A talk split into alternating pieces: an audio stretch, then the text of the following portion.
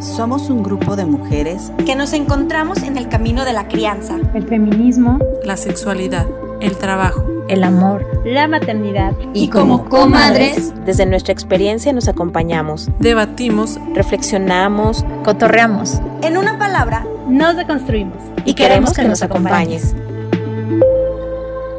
Buenos días, buenas tardes, buenas noches. Esto es Comadres Púrpura. Busquen por favor su bebida favorita un té, agua, vino, juguito de amor propio o lo que les guste tomar y pásenle a comadrear. Mi nombre es Grisel, soy sonorense, foránea desde hace casi una década y cantante de regadera. Soy godín retirada y mamá full time de dos peques, una niña de siete y un pequeñín de tres. Amo los libros, el sarcasmo y empezar proyectos de manualidades que nunca termino. El día de hoy vamos a hablar de la educación sexual con la que hemos crecido las mujeres y cómo va avanzando a paso de tortuga. Y para abordar este tema nos acompañan. Hola, yo soy Angie. Hola, soy Karina. Hola, yo soy Dene. Hola, soy Marisa. Hola, soy Vane. En este episodio vamos a hablar de educación sexual femenina, mitos y realidades, desde la menstruación, la reproducción y el placer. Oh, sí, el placer sexual femenino. Ese que le ha sido negado a las mujeres a lo largo de la historia de la humanidad. Entre verdades a medias, mitos y cosas que no se dicen, nos han hecho vivir nuestra sexualidad llena de culpas y la desinformación ha sido usada como un arma muy poderosa en un esfuerzo por controlar la sexualidad femenina en casi todas las culturas y religiones a través de los tiempos y hasta en la actualidad. Quisiera que habláramos de cómo fue para nuestra generación la educación sexual, desde la menstruación, reproducción, masturbación, placer, todo. Quisiera que me contaran cómo es. ¿Hubo? ¿Cuál educación sexual? Cuando sacaron a todos los niños de mi salón Ojo, los niños les hicieron un partido especial de fútbol afuera, o sea, estaban divertidísimos y nosotras aquí adentro del salón nos regalaron un paquetito de toallas. Y eh, era, no sé quién fue, alguna promotora de, de Always.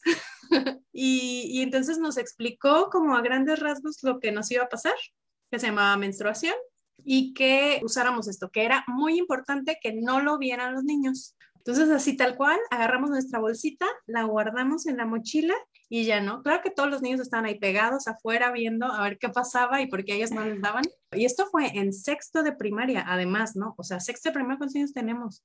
11, 11 12. Ya, como que a varias ya les había bajado, ¿no? Sí, que sí. Y luego, es algo que me acuerdo que era horrible también era que ya en la secundaria jugábamos a que estás manchada. Eso qué tontería de veras. O sea, jugamos así de que estás manchada, güey. Y entonces la morra así de que, ay, no, toda paniqueada.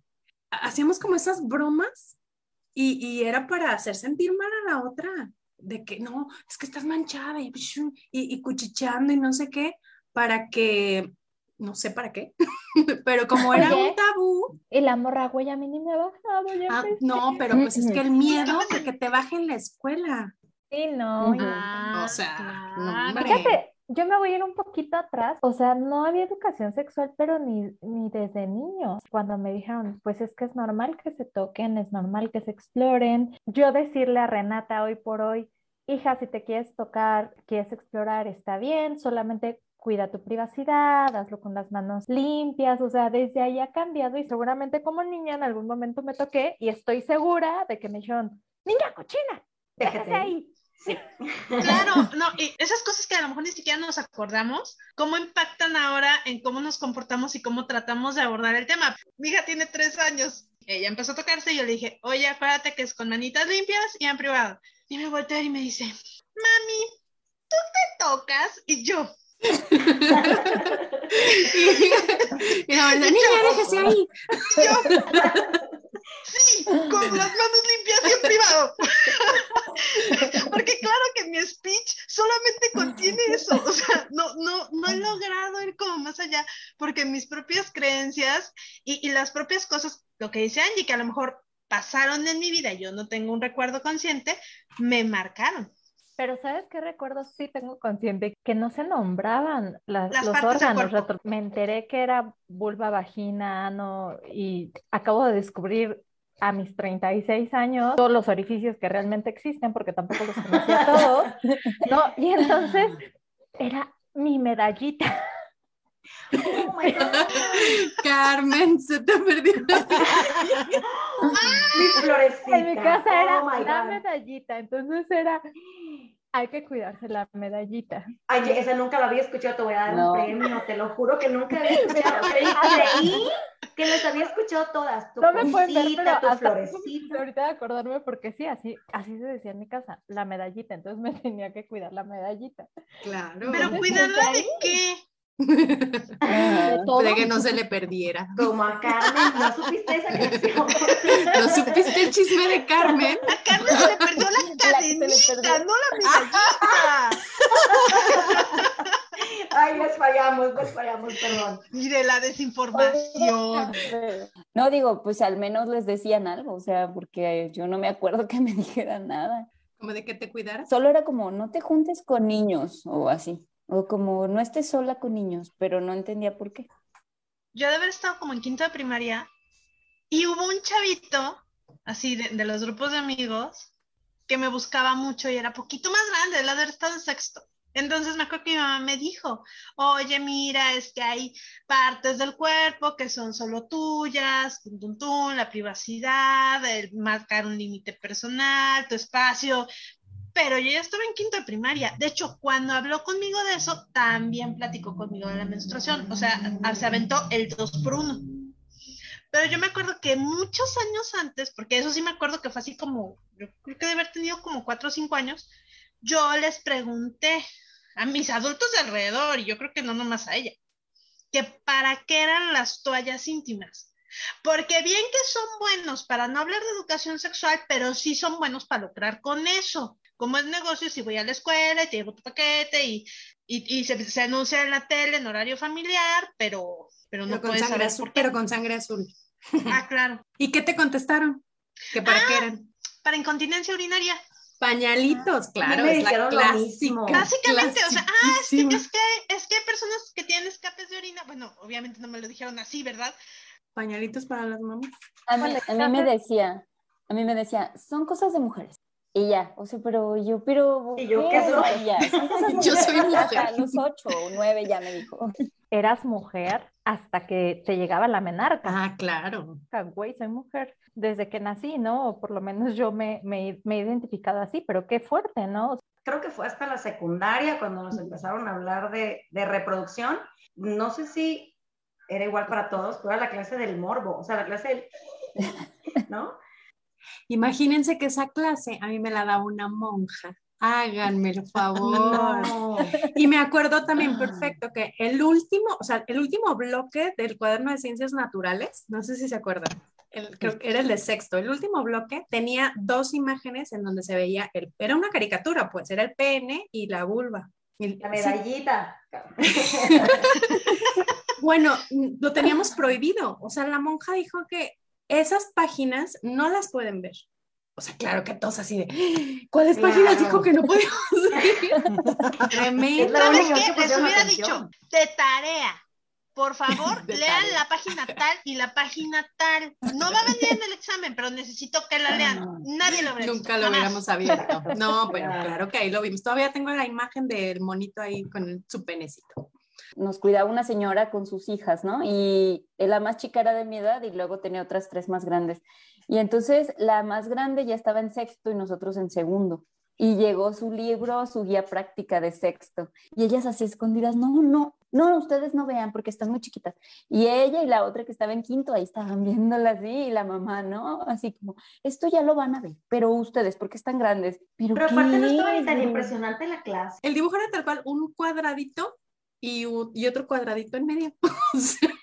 Que eso no es un No. pene, señor. Es algo que no pueden ver los niños. Es algo que te dicen mentiras cuando preguntas. Es algo que te, que te dicen que vas a entender cuando seas mujer. Es, pues luego que por qué cuando estamos grandes lo tenemos tan mitificado. Luego, porque de adultas, sabes cuál es la diferencia de vulva y vagina y lo vas descubriendo de grande. O sea, Oigan, ¿y, y cómo se enteraron? ¿Cómo se ponía la semilla en el nido? Obvio, con una abeja.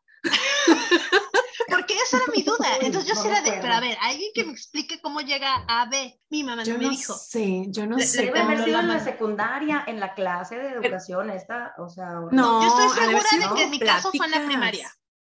Porque Yo me acuerdo de la amiga la que me lo dijo. en la Mm. calle jugando con mis vecinos o sea, y mis vecinas, así como que recuerdo que ese tema era así como, no, pero te voy a decir, y, sa- y así salió el tema de que era un condón, y yo pensaba que era una toalla, o sea, yo decía, ¿una toalla? No, no. Y luego cuando escuchaba una canción de Joan Sebastián, recuerdo a mi mamá haciendo quehacer y oyendo esa, y una que dice de un gato que siete vidas y que no usaba preservativo, y yo, Ma, ¿qué es preservativo? Y mi mamá, este, mm, este, mm, ay, no sé, ya. La curiosidad Oigan. mató al gato. ¿Y nunca, nunca los mandaron a buscar al diccionario? No. A mí mi mamá en preguntas incómodas me llegó a mandar a buscar en el diccionario, entonces muy Oye, pues probablemente bien, yo lo aprendí en el diccionario. Pues mejor que tones para los preguntones.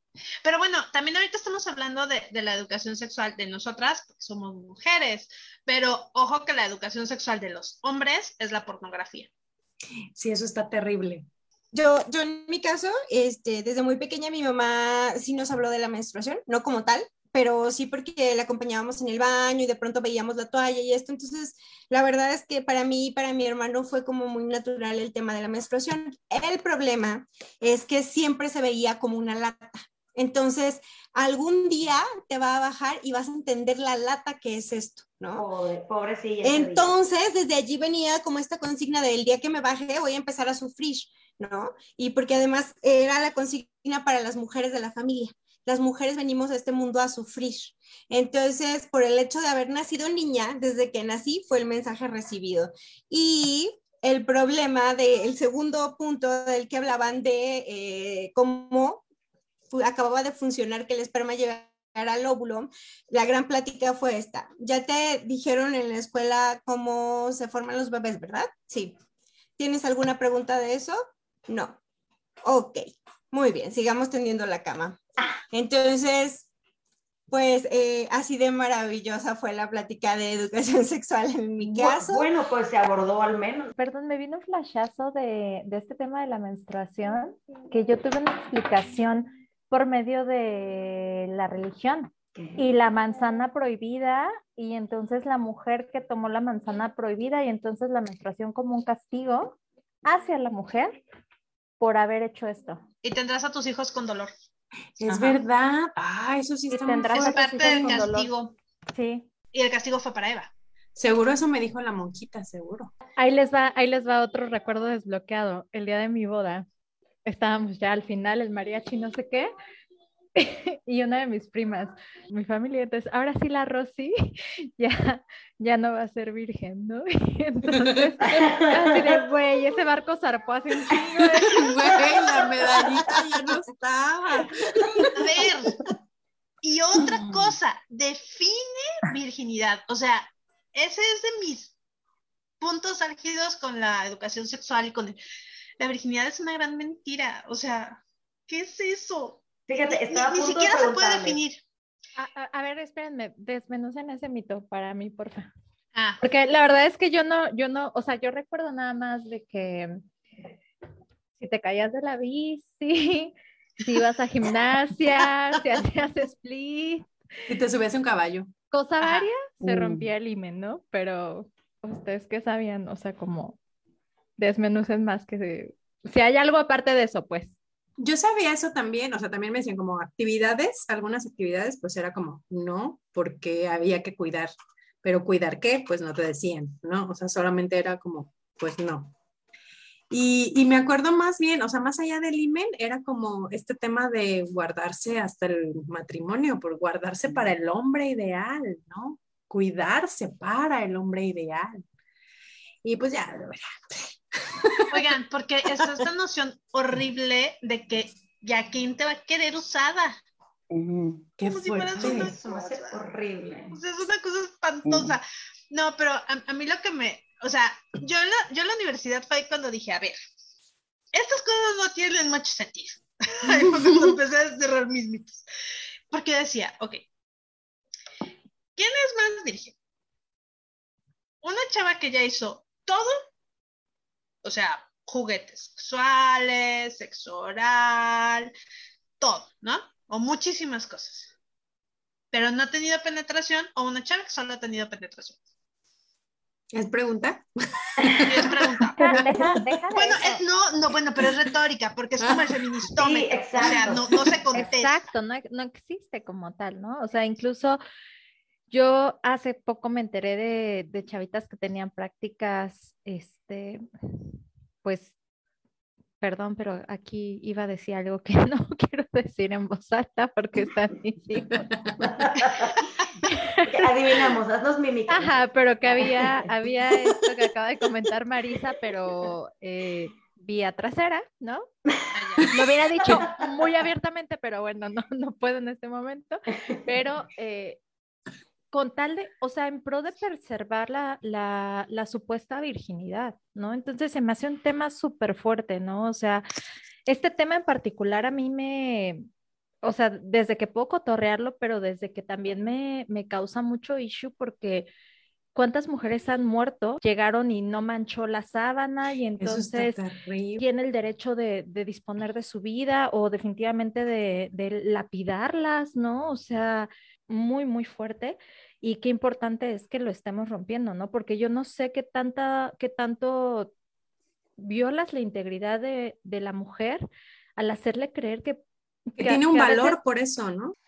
Eso me recuerda, por ejemplo, como las tías, que luego les dicen las tías solteronas, ¿no? Voy a decir algo que es lenguaje común, que no me gusta, pero bueno, que no pudieron disfrutar de su propio placer porque tienen que cumplir este estándar de la virginidad y ellas creen tanto esto, tan firme en ellas, que pues no se dan el permiso. Es que yo, yo veo este otro mito que tiene que ver con el placer y sería el mito de que el placer no nos pertenece a nosotras. Sería como que si, si quieres disfrutar algo, tienes que tener una pareja que sea acá bien chido y no sé qué y que te, que te dé ese placer. Cuando pues, ¿por?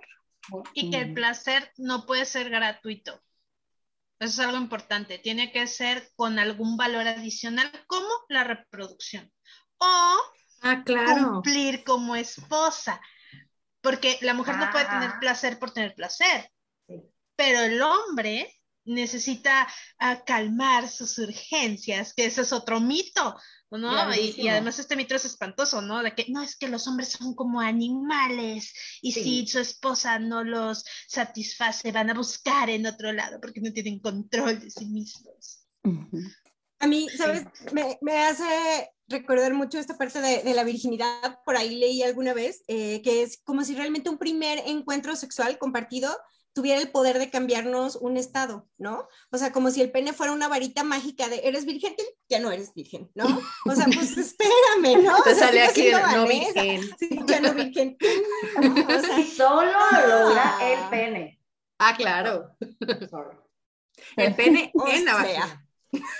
O sea, claro, claro, claro, pero, pero de todas maneras, o sea, no es varita mágica, pues. O sea, híjole. Bueno, varita. Sí, la virginidad tiene muchos mitos ahí como que podemos sacarle, sacarle punta, ¿no?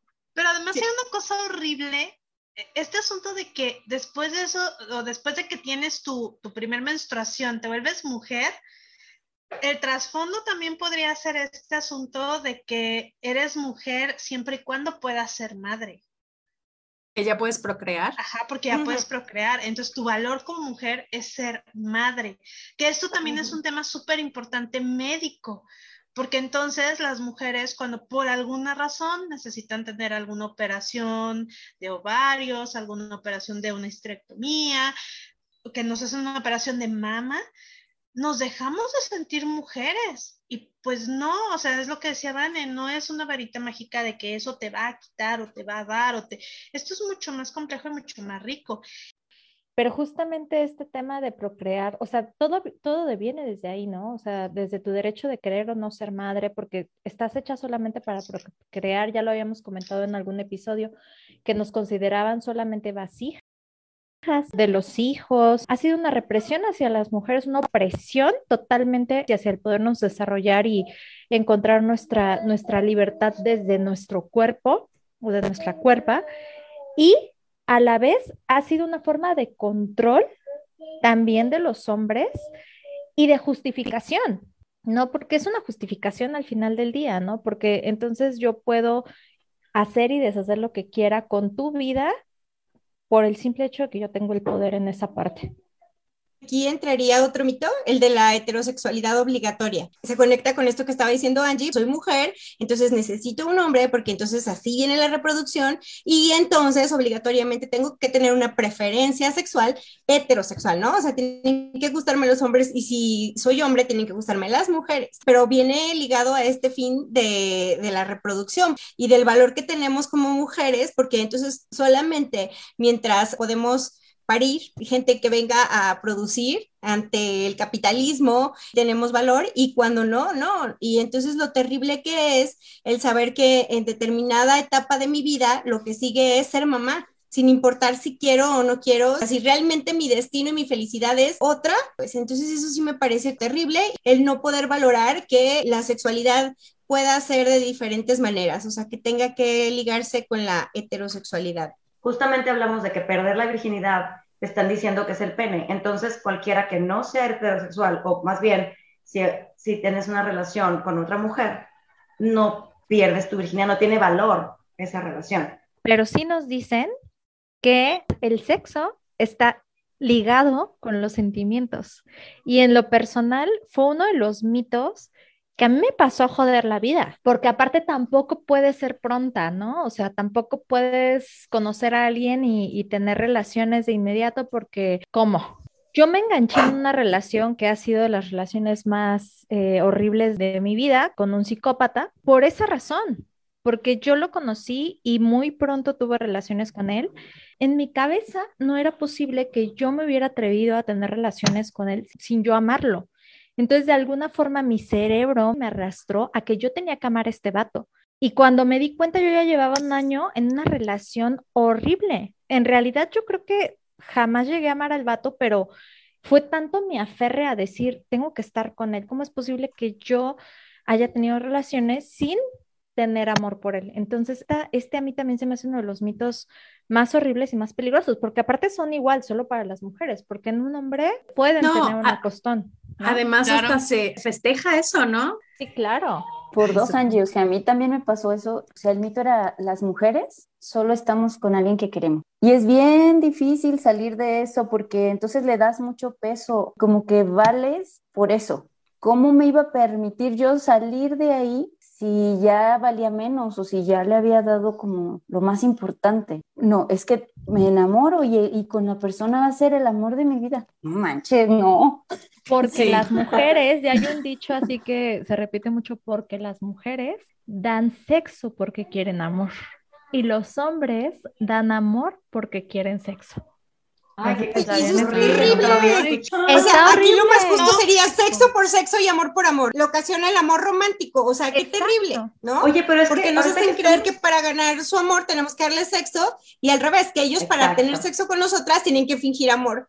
Desde este mito de que a una mujer se le notaba su primera relación sexual. O sea, podían haber una diferencia visible en tu cuerpo, que se ensanchaban las caderas y que te crecían los pechos. Y entonces había estos mitos y rumores ahí de que, oye, pues seguro la tal ya tuvo relaciones porque mira, su cuerpo ya es de una señorita. Que además tiene que ver con el propio crecimiento. claro, pues no lo puedes detener.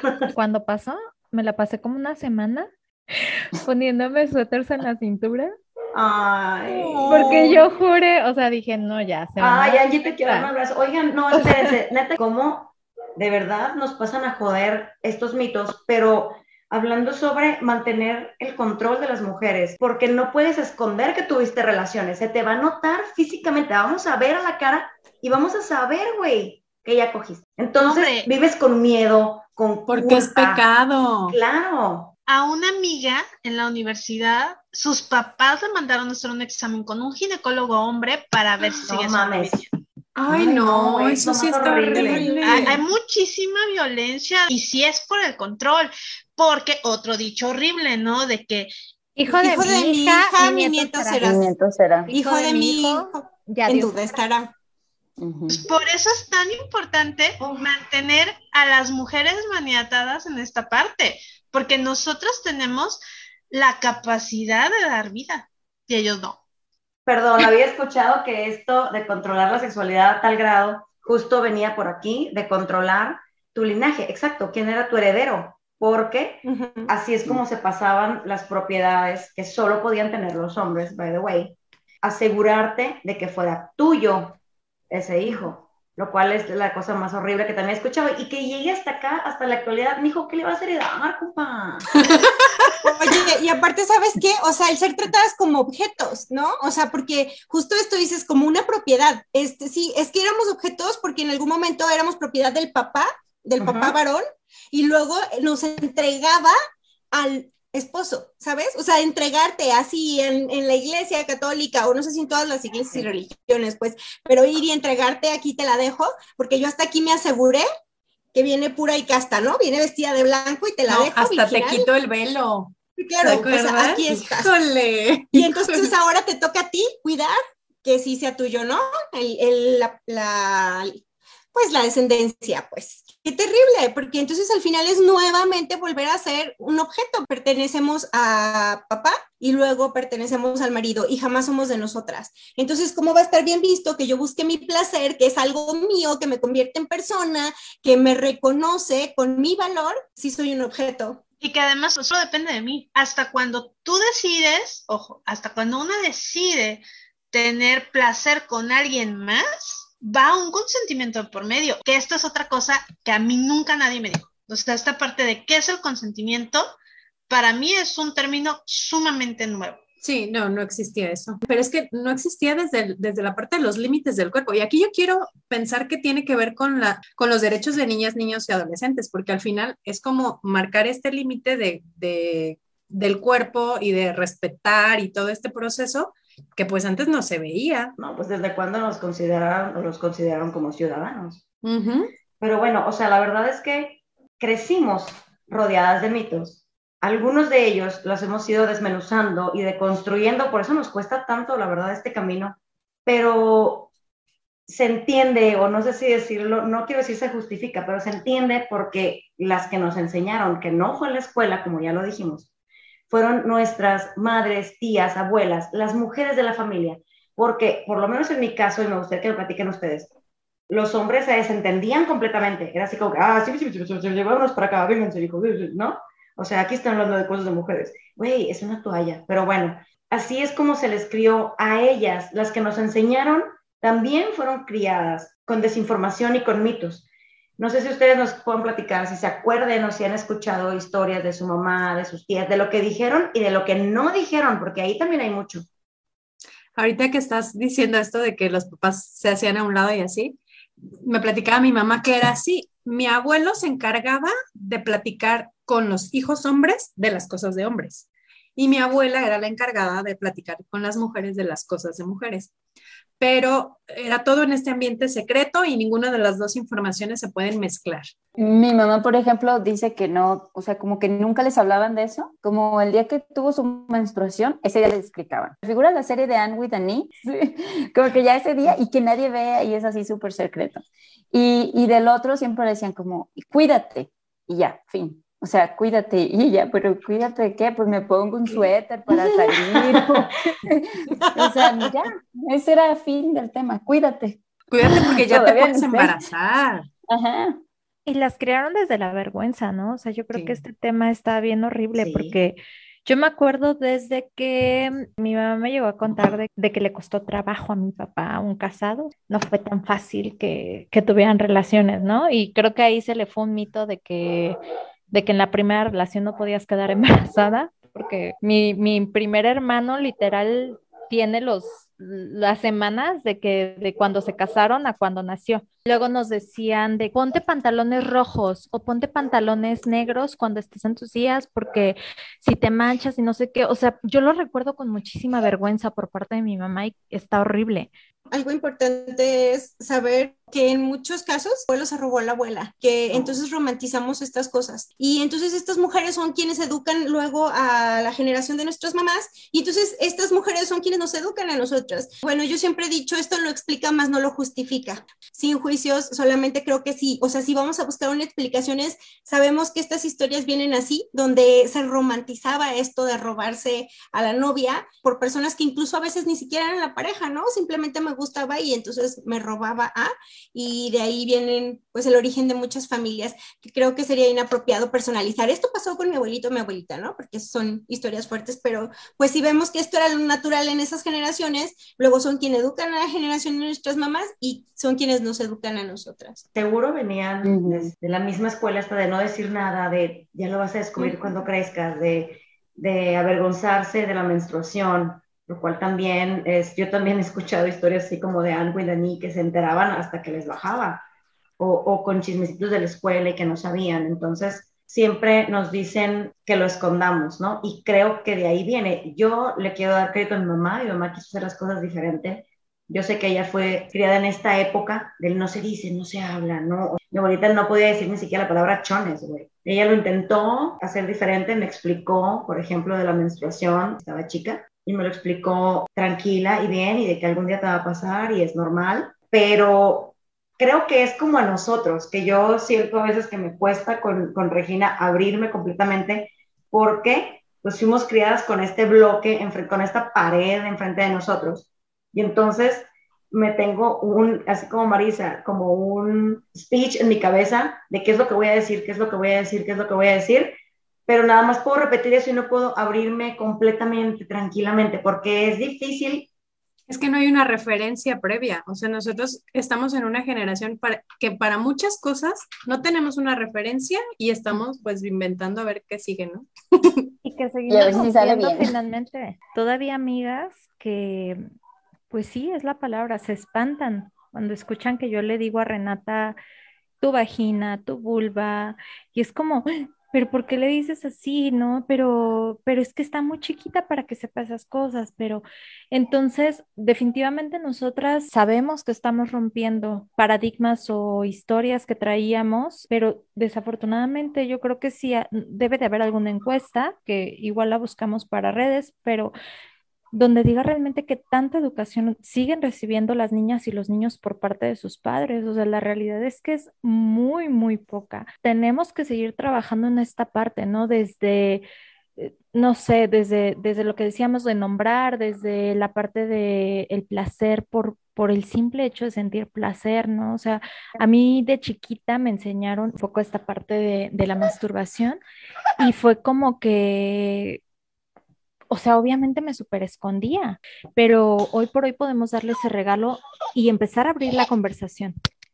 Es que no te vayas tan lejos, Angie. O sea, ahora que salió la película de Red, hubo muchas, muchas, muchas personas que estaban en contra porque habla acerca de la menstruación. Y ni siquiera se dice la palabra menstruación, ¿eh? Exacto. O sea, se le dice la flor roja ya se abrió y bla, bla, bla. Como que, digo, te muestran cómo era esta generación de no lo digo, pero sí lo digo, pero no que lo consideran como contenido inapropiado para una niña de 6, 7 años que todavía no tiene que saber eso, ya lo sabrá cuando crezca un poquito más, cuando llegue su momento. Cuando yo estaba en la universidad, tenía una clase que era sexualidad en primer semestre. Y entonces era así mi clase favorita, la maestra, buenísima, me encantaba esa clase. Y nos tocó hacer una maqueta, o sea, como, como una representación ahí, ¿no? De, de los órganos sexuales.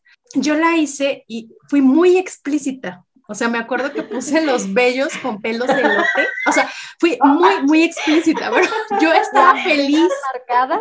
Yo iba, y me acuerdo perfecto que iba yo así con mi maqueta en el camión y así. Y mi mamá estaba, pero infartada. En la tienda, o sea, yo llegué con mi maqueta ya después. y mi mamá así de que, tápala, te voy a poner una bolsa y no sé qué. Y yo así, no, soy rebelde. Justamente en un grupo de mamás de alguna red social, hace poquito una mamá le pasó justo eso, pero con su hijo hombre. Y dice, entonces ahora tengo un pene erecto en el refrigerador. Puede haber sido yo. ok. Desmitificar eh, el cuerpo, nombrarlo, normalizarlo. Eso tiene mucho valor. Llevarlo a la tienda, pasear en el camión. no sé, no sé si les pasaba cuando iban a comprar toallas, así que te las envolvían en periódico y te ponían una bolsa negra bolsa y negra. tu bolsita así, ¿no? Y era como que nadie se entere y hasta en la tienda así cuando llegabas y yo era como, este, voy, este, una toalla. Y me esperaba que estuviera la mujer que atendía porque me daba una vergüenza. yo me acuerdo una vez así que se, que se me acabaron y, y, que no estaba mi mamá y yo no le pude decir a mi papá así y, mi, y después mi, mi papá dijo, pues ¿qué tiene? ¿Por qué no me dijo a mí? Me hubiera dicho y yo se los traía y ya así como súper relajado. Y ya como que yo, bueno, está bien, pero no sé, o sea, yo no me sentía a gusto, pues, pero no tenía nada de malo. Para mí desmitificar eso fue un paso importante. O sea, yo ir a la farmacia, agarrar mi paquete y llevarlo hacia la mano y ponerlo en la caja y pagar y luego agarrar mis cosas en una bolsa transparente y cargarlas por la calle, me liberó mucho. ponían. Bueno, a mí, por ejemplo, cuando tuve la menarca, mi hermano me dijo así de que, o sea, de cuenta, primero yo dije, no le voy a decir a mamá, al fin ahí tengo lo que me dieron en la plática. Por supuesto que me pasó en la mañana y yo, mamá, ven, por favor, ¿no? Y le dije luego, pero llegó en la tarde y me dice uno de mis hermanos, oye, me contó mi mamá. Y entonces quiero que sepas que si en algún momento te da pena ir a comprar, me puedes decir, yo se las compro a mi novia. ¿No? Y entonces, güey, igual ni siquiera lo había pensado, pero pues como este bate ya me dijo que me tenía que dar pena, pues claro. también me costó un buen desmitificar eso. Ahorita me acordé que dentro de las cosas que estaban prohibidas de comprar o que daba pena comprar, los condones, bueno, todavía había farmacias en donde no se podían comprar. Ese me costó mucho a mí, así como dice Marisa con las toallas, así. Pero oye, es que llegar tú de mujer y comprar unos condones, no, no, cancelado. Cuando me los regalaron el seguro, yo así de, ¿esto qué? ¿Qué me está insinuando? Enfermera, ¿qué le pasa? mucha pena. Mucha pena eso, oiga, pero qué bueno que te los dan en el seguro desde chiquillos. Una prima que, que se embarazó muy chiquita y me acuerdo mucho que, que, su mamá siempre nos decía, nos regalaron condones y yo fui y se los regalé a fulanito de tal, porque no se los di a mi hija. Y siguen criticando, ¿no? También me acuerdo por ahí, criticaron mucho a un artista de que llevó a su hija a los 17 años a buscar métodos de anticoncepción, o sea, como por, qué chido, o sea, está padrísimo que ya se estén abriendo estas conversaciones y que podamos tranquilamente hablar con nuestras hijas y nuestros hijos. Para mí es oro, o sea, yo estoy 100% convencida de que si yo hubiera tenido más apertura sexual, en mi casa, posiblemente yo no hubiera empezado las relaciones sexuales tan chiquita, ¿no? Yo, yo sé que lo hice por mucha curiosidad y hasta cierto punto por presión social. La verdad es que la mayoría de mis amigas ya habían tenido relaciones, pero sé que hoy quiero esto para Renata, ¿no? Que ella pueda llegar con la confianza de decirme, oye, ma, es que fíjate que mis amigas ya están teniendo relaciones y tal, y yo pues les digo, bueno, hija, ¿tú cómo te sientes? ¿Te sientes lista? Necesitas ayuda, necesitas más información, etcétera, etcétera, ¿no? O sea, creo que ahí podríamos avanzar mucho. Claro, tener un canal de comunicación abierto, porque es que, o sea, todas las cosas que, que, se ahorrarían en general. Aquí yo les tengo una pregunta, fíjense, la pregunta del millón. ¿Dónde creen que entra la responsabilidad de una educación sexual? ¿En casa o en la escuela o en dónde? No, en casa. En casa, claro. ¿Segura? Para mí no. O sea, en todos ¿Seguras? ¿Seguras? No, No, esto es el no, camino. no, en casa, pero no quiero decir. Deconstru- deconstruyendo en el camino, deconstruyendo. Sí, no, en vivo. casa no. O sea, no. No, no, no, porque volvemos a la misma parte, ¿no? Entonces, familia es responsable de la educación sexual. Es, es responsabilidad de todas y todos los que estamos alrededor de infancias, juventudes, o sea, nos toca a todas y a todos, pues. No podemos volver a dejarle la chamba solo a mamá o solo a papá. Somos todas y todos. importante que es ver la educación sexual como un tema de salud pública y Claro. como un derecho de la niñez. Así es, Totalmente. totalmente. En este Claro. país en el que el abuso sexual infantil tiene esos números tan espantosos, sí debería ser una prioridad como, vamos, gubernamental, decir, oigan, nos- oigan, vean estos números, ¿qué hacemos para modificarlos? Y sabemos que la educación sexual en la infancia y en la primera infancia es el primerísimo paso. Es que sabes que yo estaba pensando más bien en que si la escuela te da una educación sexual buena, no vamos a decir que pueda brincar a excelente, regular, ¿no? Si te diera una educación sexual regular, pero desde casa se mitifica y si aquí no se habla de esto y se te da vergüenza, entonces caeríamos, creo yo, en lo mismo del, dijeron la palabra pene, ¿no? Entonces, ¿sabes una cosa? Creo que tiene que ser integral. Para mí, para mí sí es importante esta parte, o sea, sí, en todos, en casa también, pero, por ejemplo, yo siempre le he dicho a mi hija, yo, yo soy una mujer carente de muchas cosas, pues. O sea, seré muy chida en unas, pero soy muy carente en otras y no tengo que ser yo toda. O sea, está fulanita, está fulanita, está fulanita y no todos los temas los puedes hablar conmigo. O sea, qué pena porque me encantaría hacer todo, pero no lo soy. Entonces, estás rodeada de toda una tribu chidísima de mujeres busca a cualquiera de ellas y habla con ellas. O sea, ¿quiénes son tus adultas de confianza? Tal, tal, tal, tal, tal y tal. Entonces, ¿sabes qué? No tengo que ser yo, porque a lo mejor yo no puedo, mis carencias, mi historia, lo que sea, no me va a dar. Y entonces no puedo dar esta continuidad en casa, no importa porque está fulanita, ¿no? No importa porque está su, tanita, no importa porque está la maestra tal, no importa porque está su psicóloga, no importa porque está, no tiene por qué ser en casa, pues es desromantizar también a la mamá. Pues le cargamos mucho la mano. Y por otro lado, también es volvernos responsables como sociedad, devolverle la crianza a las tribus. Pues es que es cuidador y cuidadoras y cuidadoras principales. O sea, para criar se necesita una tribu. Yo creo que aquí lo que toca para casa es mantener abierta el canal de comunicación. Y mientras eso exista, ya va a haber como muchas otras áreas en donde se puedan explorar y se pueda hacer educación sexual integral.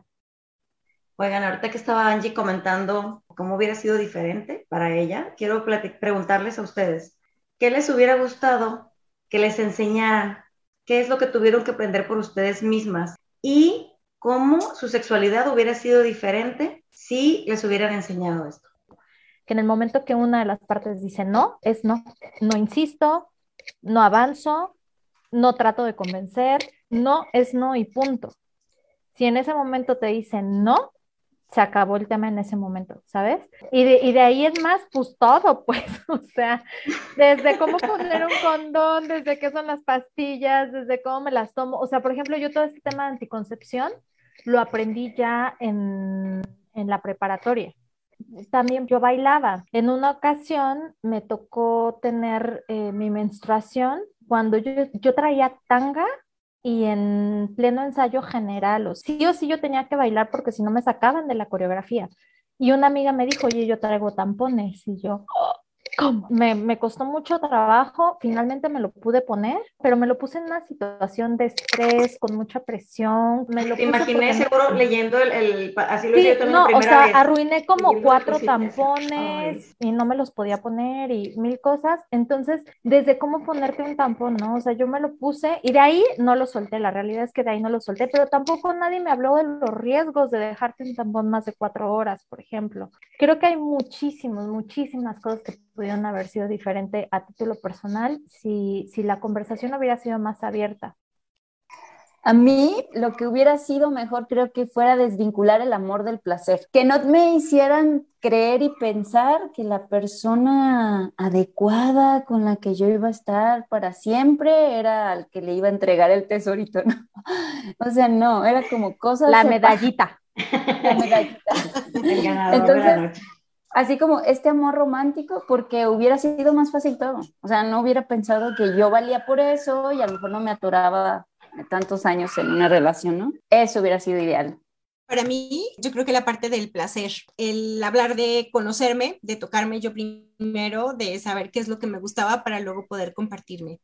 Creo que eso hubiera sido como fundamental y me hubiera ahorrado un montón de situaciones. ¿Cómo hubiera sido diferente en mi vida? Pues creo que definitivamente el saber que el placer era nuestro, era mío y que entonces no necesitaba estar con nadie que pensara de una forma diferente, ¿no? O sea, que no compartiera conmigo este canal. Sí, yo creo también que esa parte del placer es la que, la que más me habría gustado y que fuera diferente y cómo eso habría cambiado todas las relaciones y toda la relación que tengo conmigo misma, que a estas alturas he tenido que estar trabajando para priorizarme en relación a muchas cosas, incluidas el placer. Para mí, lo que más me hubiera gustado que me explicaran bien, que me costó más de construir y que creo que me hizo más daño, es el mito de la virginidad. O sea, este de guárdate, guárdate para, para, para qué, güey. Digo, aparte, sí lo tenía según yo, medio desmenuzado, y no era de que guárdate para una persona especial, era nomás de que vas a quedar embarazada sí o sí. O sea, ah, de miedo. la abstinencia, sí, de miedo. Aquí la abstinencia es el único camino. El único, porque todo lo demás te va a llevar, El o sea, de nopal. que se va a acabar la perdición, se va a acabar la escuela, se va a acabar tu vida. Claro, el castigo divino. Sí, entonces ese fue el que más me, me dañó a mí. Me hubiera gustado que me dijeran, si te cuidas así, si haces esto, puedes no quedar embarazada, puedes vivir tu vida normal, no como una persona que vive con miedo. Y sí hubiera cambiado mucho mi pasado y mi presente, o sea, quién soy ahora. El tema de la lubricación, qué miedo. A mí la Ah. primera vez que me pasó y que me dieron un beso y que sentí, dije, ¿qué es esto? ¿Qué está pasando? ¿Por qué este güey me besó y estoy sintiendo esto? Eso también a mí me hubiera cambiado un chingo. Sí, ok. Es que acabo de descubrir una cosa. Mi mamá muere cuando yo tengo 12, pero estuve enferma un año. Y, y mi papá se casa cuando yo cumplo 18. Entonces, no es que no hubiera un canal de comunicación, es que no había quien preguntarle. O sea, Claro. yo viví esta etapa sola. A mí me hubiera gustado tener una tribu que me arropara en ese sentido. Volviendo al tema que hablábamos hace rato de que no es una persona, o sea, puede ser una tribu la que arrope. Este estaría, entraría desde nombrar en los comerciales, ¿no? Tal vez entiendo que no van a decir que las relaciones sexuales en un comercial de condones como tal, pero sí, por ejemplo, ¿por qué no empezamos a decir cuando tengas tu menstruación? ¿No? Porque siguen, sigo, yo sigo escuchando comerciales que dicen, cuando estás en tus días. ¿Se acuerdan de ese video que eran como muchos trucos para el tema de la menstruación, pero que ya se veía esta menstruación roja? Que nos llamó mucho la atención, que era como que qué chido que estaban ya visualizando esta parte en vez de estar poniendo ahí de sangre de pitufo. Ahorita que dijiste del video, me acordé de otro video que decía, si hombres y mujeres menstruáramos, y era como esta realidad, ¿no? Así, por ejemplo, e- están dos chavos así como que se están comiendo a besos, una chava y un chavo, y eso dicen, oh, yo estoy en mis días. Y la otra, ¡ay, yo también! ¿no? Y le seguían, ¿no? Entonces, Oye, muchas cosas, ¿no? pero ahorita que dijiste eso, acabo de ver algo que también me voló la cabeza, que hablaban de cómo estos comerciales también nos han hecho creer que estando en tus días, aunque te sientas de la chingada, tienes que ser chingona y tienes que ser productiva. Ah, De que no se te note que estás en tus días. No te detengas a hacer nada. Güey, no quiero nadar. ¿Por qué putas me quieres dar algo para que nade? güey? No Quiero que me des nadar. opciones para nadar, No, quiero es que- sentarme. Es que pue- puedes nadar y puedes correr y puedes bailar. O sea, pues güey, con o sin puedo hacer absolutamente todo esto, ¿no? Y, otro tema que yo creo que tendremos también capítulo que a mí me impresiona mucho ahora, porque no sé, no sé, ni, ni siquiera consideraba. Yo me acuerdo que mi mamá me decía que cuando nadara se me iba a cortar. Y luego ahora me hace check con este tema de free bleeding, el sangrado libre. Yo amaría que me hubieran dicho que eso existía, Claro. porque estoy segura que de más chica lo hubiera podido hacer más fácil. Sí, sí, sí. Es que definitivamente todos esos temas nos ayudarían y nos hubieran ayudado a tener una sexualidad más abierta y más libre. O sea, esto creo yo que es una educación sexual con enfoque feminista. Creo que para allá va. Me gustaría preguntarles a ustedes qué cambios creen que veríamos en la sociedad en general si pudiéramos tener una educación sexual con gafas púrpuras, con enfoque feminista. Yo creo que muchos de los que dijimos, ¿no? O sea, dejar de verlo como algo mecánico y sabernos dueñas del placer. Yo integraría esto que dijimos, que no solo la familia es la encargada o la responsable de la educación sexual, que hace falta que los gobiernos, que los organismos públicos generen programas para hablar de sexualidad desde la escuela, desde todos los espacios, hablar de la menstruación a niños y niñas, una educación menstrual ¿no? Digna. Que haya los derechos sexuales, que las mujeres seamos dueñas de nuestro cuerpo, porque el hecho de que el aborto siga siendo una prohibición para nosotras cuando es nuestro cuerpo, y es terrible, ¿no? Desde allí empezamos. Creo que todas estas cosas contribuirían a una educación con gafas púrpura. Sé que de acá yo soy la única que solo tiene niño. Y a mí me parece importante como rescatar esta parte de qué cambios vería y es que yo creo que cuando hablo sobre respeto a su cuerpo, al de mi hijo, y el respeto al cuerpo de las demás personas, de ahí yo sueño con que derive en eliminar la cosificación y de ahí va a eliminar de las agresiones o de los abusos o que tenga claro el tema del consentimiento, por ejemplo. Parte de ahí, de cómo respeto mi cuerpo y cómo respeto el cuerpo de las demás personas. Y ahora me ha pasado mucho, o sea, cómo es que yo le pido respeto de mi cuerpo, ¿no? O sea, de repente que me abraza o así y que se me pega mucho, cosas así que le digo, oye, respétame, eso no me está gustando, no me gusta que me hagas así, entonces respétame, si quieres nos abrazamos así, o si quieres, no sé qué, estos besos de cachorro que me hace, ¿no? Que me lengüetea y cosas así, es como que, oye, eso no me gusta, eh, tal, ¿no? Pero el yo poder expresarle eso y no aguantarme porque soy su mamá y porque estas muestras de cariño, o sea, sí, sí son muestras de cariño, pero no me gustan en mi cuerpo. Entonces, pues hay que respetar esta parte. Y con eso yo creo que se nos, se nos liberan un chorro de opresiones. Definitivamente empezar a verlo con estas gafas. O sea, desde quitarnos esta, esta opresión de la virginidad, que yo sé que todavía existe para muchas mujeres, desde poder sentirnos libres de decir, no me digas que estoy loca porque estoy en mis días. Verlo con gafas púrpuras cambia tantas cosas porque de ahí sí se dan cuenta de vienen un montonal de cosas, o sea, que, que, nos han enseñado que no debemos de hacer o que no debemos de ser, o que si señorita, o que si tus hormonas, o que si... Entonces, para mí también aquí viene un cambio súper, súper importante, por eso es que seguimos construyendo juntas e invitando cada vez a más mujeres a que se unan y construyan con nosotras porque todas y todos necesitamos ponernos un poco de gafas púrpuras. Yo quiero pensar que bajarían dramáticamente los abusos sexuales si tuviéramos una, una, educación con gafas púrpura, empezando por lo que decía de que entonces modelamos el respeto, no nos platican qué es el respeto, lo modelamos, modelamos el consentimiento, no nos lo platican, ni mucho menos grandes, que fue lo que me pasó a mí, por ejemplo.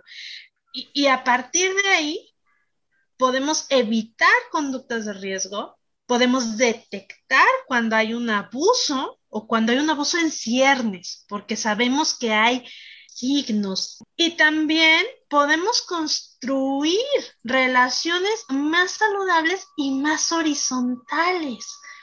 Y desde aquí generar maternidades mucho más saludables. Y esto automáticamente te lleva a una mejor sociedad, menos violenta, más respetuosa, más horizontal. La educación sexual no se queda en la parte de la sexualidad, yo creo que hace ondas concéntricas que cambian todo lo que nos rodea.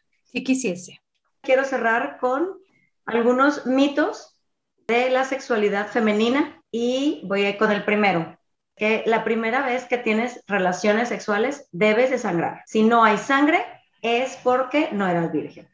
El segundo viene de la mano del primero, que el himen se rompe, se altera para siempre y cambia después de tener coito, después de que hay una penetración, como si cambiara tu cuerpo, cuando en realidad el himen es elástico, simplemente se estira. El 3. Los hombres tienen mayor necesidad de sexo que las mujeres. El 4. Los hombres tienen una necesidad fisiológica de masturbarse y las mujeres no. Y 5. El placer femenino se reduce al coito. El acto de penetración, pene, vagina. O sea, sin pene no hay placer. Esperamos que podamos comenzar a cambiar esta opresión sexual en la que se nos ha mantenido por tantos años. Creo que esto tiene un trasfondo más profundo que simplemente entender mal cómo funciona el imán. Esto es más acerca del control cultural y religioso de la libertad femenina. ¿De la opresión? Así es. Entonces, recuerda seguirnos en co.madrespúrpura en Instagram, Facebook y TikTok. Busca también nuestra comunidad en grupo privado de Facebook, donde podrás comadrear con nosotras experiencias de tu propia deconstrucción. Esto fue Co Madres Púrpura. Y recuerda, un orgasmo al día es la llave de la alegría. Síguenos en nuestras redes como co.madrespúrpura. Y sigamos comadreando sobre Divorcio.